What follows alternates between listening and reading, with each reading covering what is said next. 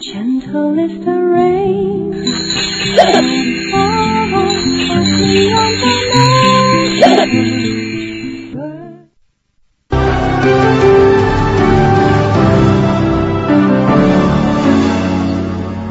锵锵三人行，你们好，伟哥哎，徐老师，有个日子啊，恐怕在你们的生命里啊，印象会很深的，就是一月八号，这不刚刚的嘛，一月八号，总理啊，三十年前周恩来总理一月八号逝世，哎，你们那个时候都在干嘛呀？一月八号，这是一九七六年啊。一月八号呢，我在山西大同市待着。为什么在大同市待着呢？当时不是挖煤吧？不是挖煤。嗯当时呢，我在呃朔州插队，就朔县啊插队。插队时候呢，那时候有个全国曲艺调研。什么叫全国曲艺调研呢？因为这个曲艺呢，文化大革命就给死了，就不许说相声。啊。那那是不原来你那个时候会说相声啊？啊，我说快板。可是到今天都能听得出来是说相声，不是不是不是，那时候插队嘛，插队知识青年，你你在是就有点娱乐活动了，那我就学的啊嗯。学的，学的呢，后来就到县里演出过。啊，县里演出过呢，县文化馆就哎知道有这么个知识青年会演这个戏，然后呢就要参加地区的调研，地区调研呢就县里派我和另外三个人我们去参加地区的调研。地区调研呢，并没有选上我们的节目啊，而是呢选上我做这个演员给留下了，留下就在那儿大同市集中排练，准备参加全省的曲艺调研，然后再参加全国的曲艺调研。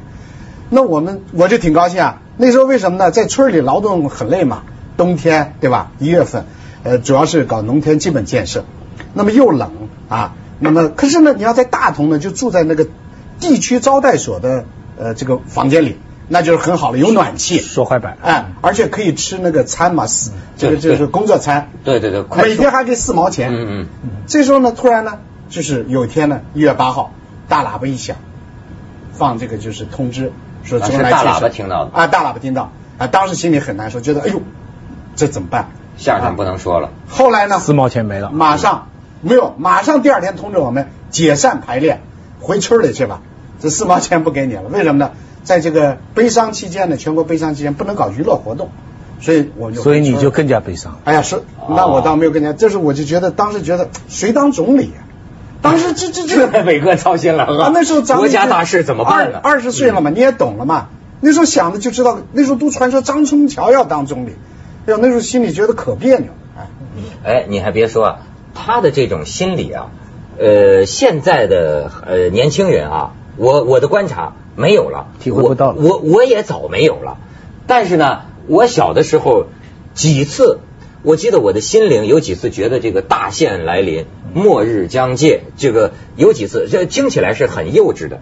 一次是得知我妈妈这个得了心脏病，有一天我妈妈检查回来说我得冠心病了，哎呀，就觉得世界黑色了，完了，这是一次哈。但是我为什么讲这个类似的感受？还有两次，还有一次是对越自卫反击战，嗯打仗的时候，幼小的我呢钻牛角尖儿，莫名其妙。那个时候真有一种就像伟哥这种国家，哎呀，我们我我们中国怎么办？你也你也想上老三前线？不是，当然，咱们当时就是后来知道肯定是打得过嘛，但当时特别害怕，不知道为什么，怕打不过，说打不过，哎呦，那家伙怎么办呢？就特别中国。中国打越南，当时想象是小菜一碟，哎后来发现那小菜不太好吃，就是啊这说明我的预见还是准确的，啊是吧？当时我就觉得很害怕。还有一次就是周总理这个事儿，那时候你也知道了。哎，不是，正因为是小孩儿，所以才会那么忧国忧民，啊因为是是很幼稚的，觉得好像什么话？他这话什么意思啊？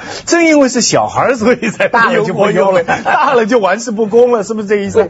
就是小孩才会有这种想法，觉得自己跟整个国家好像连在一起啊，或者是怎么着。反正你我我记得就是你知道是了那个时候。周总理逝世的时候啊，哎，也就是觉得冷啊。我我我到现在还记得那种生理的感觉，街上的人呢，我记得那天呢。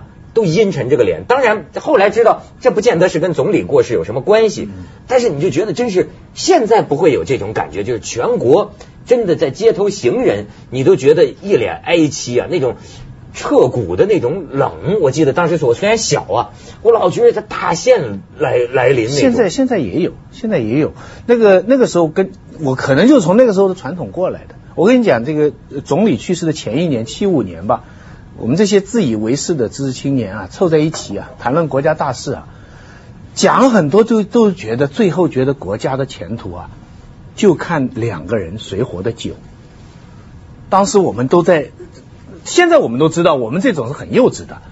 后来我们也常常做类似的想象，老是你知道，中国老百姓老是喜欢把国家大事简化成几个人的，好像他们的关系或者诸如此类，他们的好呃路线或者矛盾什么诸如此类的。那个时候我们都觉得啊，中国的事情就是看他们谁或者，所以七六年一月这个事情对很多人震动很大。我是我生要讲我当时的感受，就是我生平一次，也是唯一的一次看报纸哭出来，而不是因为总理去世。去世那个时候已经好几天了，没有没反应，我也没有那么大震动，我只是觉得我还在刚才那个自以为是的担忧。哎呀，结果是他先去世，怎么怎么？是过了几天，我到现在还记得那天的情况，就在乡下看参考消息，然后参考消息中间有一条说他这个灵车经过北京这个街道，嗯，几十万北京人在街上自发的送他，在第一版的右下角怎么参考消息的，哎，我到现在记得，我就我拿着这张报纸在田野上，我就哭出来。我到现在想起，我不知道为什么，我就后来我从来没有说看一张报纸我哭出来了。我年龄不同，嗯。你比我呃大，徐老师，就是所以说你们那个时候可能就会哭，对吧？我我那个时候啊还不会哭，嗯只是害怕，觉得是好大的一一个灾难到来了，好像黑云蔽日，就害特别害怕，不知道为什么，就说因为因为回头想是什么原因呢？就是因为当时都觉得，虽然他去世了，但是整个报道上市就是没有按照我们想象的这么高。我们总觉得啊，你那个时候都意识到这个层面，当然，而且都只觉就他谁都知道嘛，他大家都担心张春桥他们他们还有其他的，大家都觉得有些人在压着他，包括他的，比方说，那你你否则你可以组织嘛，可以让大家送嘛。为什么他这个灵车这么朴素驶过天安门这个情节，有那么多民众自己在在报那个那个很冷的天气出来，那个场面是中国历史上的一个凝固的画面是永远不会。后来这一刻秉了很久，一直隔了两年多以后，到北京体育馆人朗诵诗什么。周周总理你在哪里？周总理办公室的灯光，那个时候那么多人在一个体育馆里听一个诗歌朗诵，掌声雷动，那个气是从那个时候憋过来的。就凝聚过来的那个一个明星名气是在那个时候憋过来的。后来就是，所以邓小平这个时候就利就是运用了全国民众的这一种这种气氛，所以到了七十年代末八十年代初，国家出现了这么大的个巨变。这个呃，说实在话，我们个人的眼泪是跟国家联系的。是吗？真的是联系的。我为什么会会我为什么现在也还是有，也还是有？为什么会这张参考消息的一个小消息为什么会激动？就是因为我看到，因为我之前我在想，哎，他就去世了，大家也没什么反应，田里照样干活。我一个消息我才发现，原来那么多人跟我想的是一样的。对大家在这一刻，大家觉得我们想的是一个东西。但是后来啊，你看我虚长了，就就大大了一些哈，嗯看到了一些资料啊，看到了不能看更多的一些资料，然后我就会觉得呢，真的像徐老师说的，就咱们老百姓啊，容易对一个人呐简化，而且呢，咱们喜欢看戏。想象，我们有一个政治家的想象，而且咱们有喜欢看戏的传统，对对对对戏里边的角色呀，都是这个中间美丑，对对是吧？哎，这是曹操，那是什么？咱喜欢这个比对，红脸白脸黑脸啊，实际上，你你你好比我我我觉得我昨天在南方都市报上看见一个纪念周恩来的专版哈，我觉得编的也挺有意思的啊。但是你看他这个评价，他是一个彻底的无产者，生而无后，没有孩子啊，据说是啊，官而不显，党而不思，劳而无怨。死不留言，连遗骨也抛洒大海间，真正的去如长烟一空。当世人纷纷感慨其大有之功时，宁不思其大无之心。这就是说，他在儒家也是一个完人的那种典范，是吧？可是就说老实讲呢，我看了这个哈，我会受感动。可是呢，我有保留，因为我觉得现在我们看到的资料还太少，就是就对一个人的评价呀，也许我们将来需要了解更多的资料之后，才好这个做一个什么样的论论定啊。但是，比方说他用的这张照片，我觉得很有意思，你们来看一下。咱们来看啊，这个就是总理啊，一九七二年的照片，你注意这个眼神儿。我觉得他这个眼神里流露出的某种锋利的东西啊，他不是通常我们理解的。难道他是个老好人吗？难道他是个没主意的？我我我们我们从来不会用慈祥来形容总理，对不对？有很多正面的词，我们不会用用慈祥这个字来形容。我觉得他也是一名雄杰呀、一名雄杰呀、当然他但但是就所以很有意思，他留在我的印象中，从小到很大了的时候啊，嗯都都是那种印象，这一老好人儿，能吃亏，能受委屈，哎、忍辱负重。恨不能跟扫地的都都握手，那种哎呀，就是完全毫不毫不利己，专门利人，毫无自我，全是你们，就是一都是这些东西形成了我对亲爱的总理的这种这种印象。咱们先去一下广告，锵锵三人行广告之后见。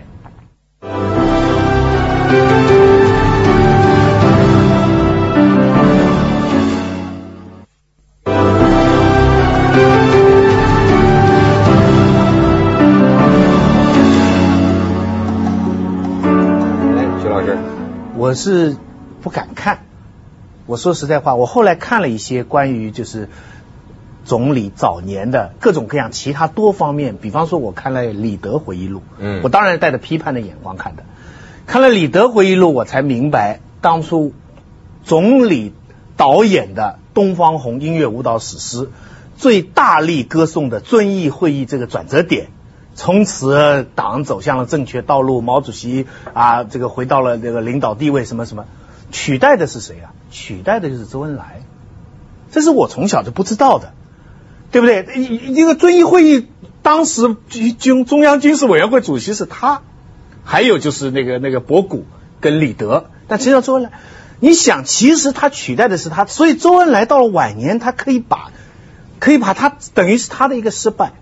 然后还有一个细节我印象非常深，就是说他失败了以后，就毛主席带兵了嘛，然后就是四渡赤水嘛，四渡赤水那个时候，然后就长征的最后一段嘛，总理就病了，一路担架，主席就关照，不管怎么情况下，不管他病到怎么样的程度，一定要抬，全军怎么走一定要把他抬。嗯。所以到了延安以后啊，你才发现周恩来的整个生命哈、就是两个阶段，前面一个阶段他是一把手的，就到了延安以后，他就永远的二把手了。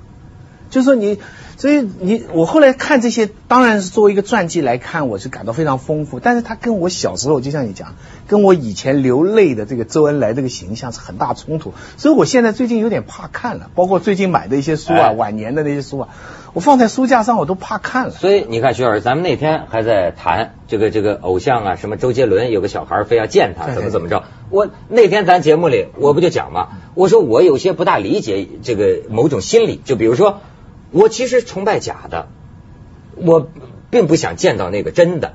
好比说我崇拜李连杰。但是呢，我对真的生活中的李连杰反而并没有什么兴趣。就这那天咱们谈这个话题嘛，其实我崇拜的偶像都姓周，我这说过，摆打头的就是周恩来。什么力量让我们泪流满面？周总理多年来让我泪流满面，鞠躬尽瘁。可是后来我知道，你知道吗？这是两回事儿。我当然不没见过周恩来，这对他的了解全是你们告诉我的。作家、回忆录、电影，其实就是这些传媒组织成了一个我心中周恩来的图景，这就是我的心灵舞台上周恩来的角色。至于他真的是什么，我并不知道，我并不清楚。但是呢，我就说的是啊，想想起总理，我们心里想到的是什么？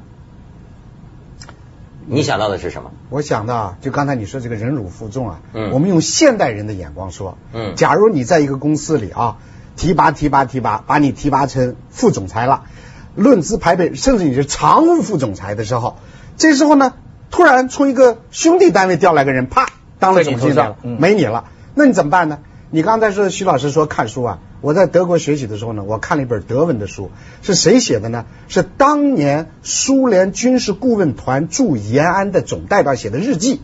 他整个在延安期间，因为当时苏联是跟国民党政府建的外交，他只能派军事代表团。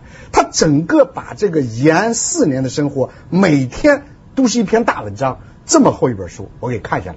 其中就讲周恩来，他怎么评论周恩来？这个书在国内没有中文的，没有翻译过，因为他说了好多党内的内部的事情啊，因为不知道是真是假。他说什么呢？他说周恩来呢，第一呢，跟斯诺讲的，这是延安里面第一个熨衣服的人，就穿衣服他要熨，哎，很整洁的啊，烫衣服哎，烫衣服。第二个呢，他一个什么呢？就是他在跟王明的斗争中，实际上就跟苏联人在斗，哎，那么他是坚定不移站在毛泽东一边的。那么他斗斗斗，好容易把王明给打垮了啊！那时候苏联人都要把王明接走，要派专机，就是不让走，哎，就就不不不能走啊，就是反正最后把王明打败了。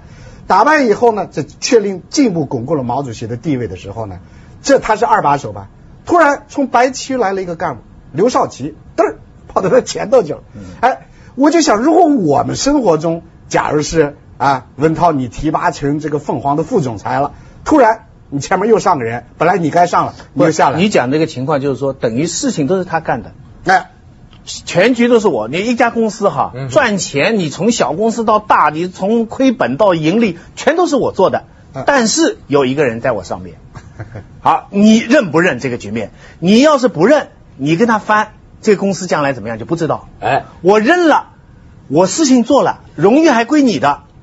我我我还跟你讲，哪怕时代到了现在，据小人的观察，我接触过的大陆的少量的企业吧，几乎每个单位里都有一个类似于这样的人物，而且要没有啊不行的，呃，也得有一个类似于毛主席这样的人物。对，我猜一句就是说，你以前不是说过吗？嗯文革以后，中国很多小毛泽东嘛，人人都想做毛泽东嘛。没错你知道，世界上有小毛泽东，就一定要有小周恩来。没错，没错，这这都得 没小周恩来，小毛泽东活不了。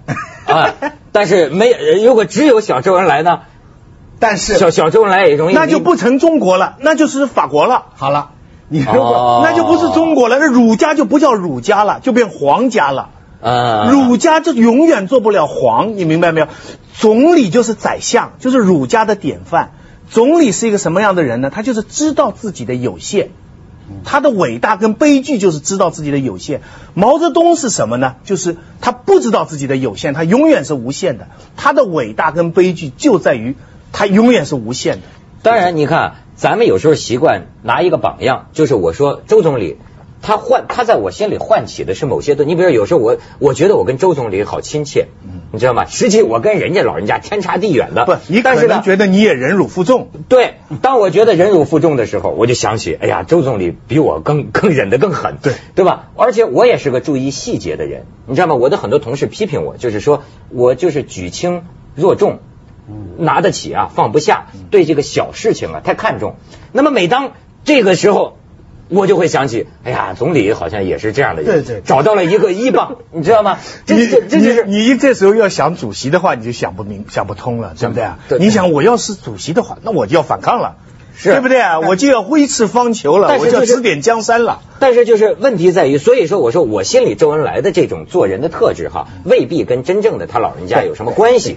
可是处在我这个年龄，二零零六新的一年到来哈，我经过这个多年的反思啊，我也我也准备对这种人格特质啊进行一个反动，要在心里啊对自己进行一个革命。你反省你自己心中的周恩来神话因为。有些时候吧，这个忍辱负重啊，不适应现代社会了。识时务者为俊杰嘛，你得看看现在周围人都变成什么样了，你得睁开眼睛看看周围的世界，你知道吗？周围好多姚文元呢。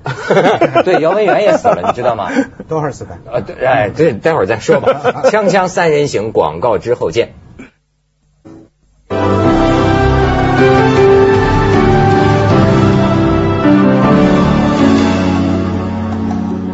我我在报纸上就看到，现在就是要，所以说越来越多的资料会出来，将来还会有新的让人惊讶的资料出来。说最后时刻，一九七二年五月，周恩来在做常规体检时被确诊患有膀胱癌。一九七三年三月，在玉泉山接受第一次治疗。从那个时候开始，直到去世前，先后经历大小手术十四次，几乎每四十天就得做次手术啊！好家伙，七二年啊，除了原有的膀胱癌、结肠癌，也趁机赶来。然后就是说，他过去之前，就是周恩来这个人，他是多周到哈。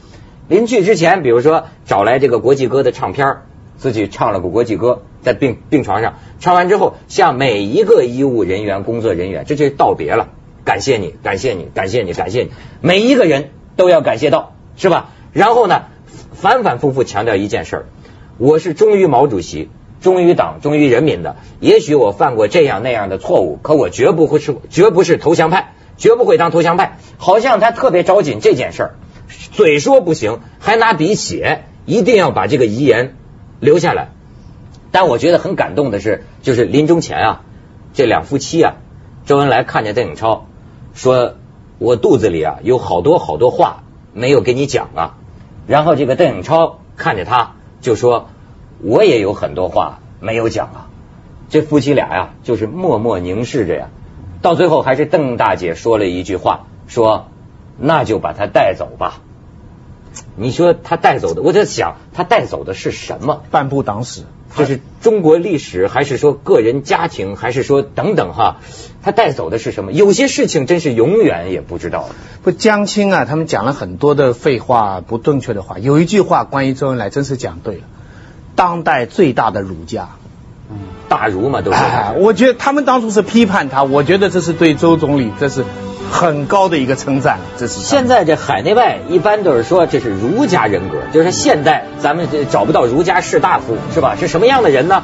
好像很多人拿他我们要反省儒家的悲剧跟伟大都在他身上。是你刚才说这个呃。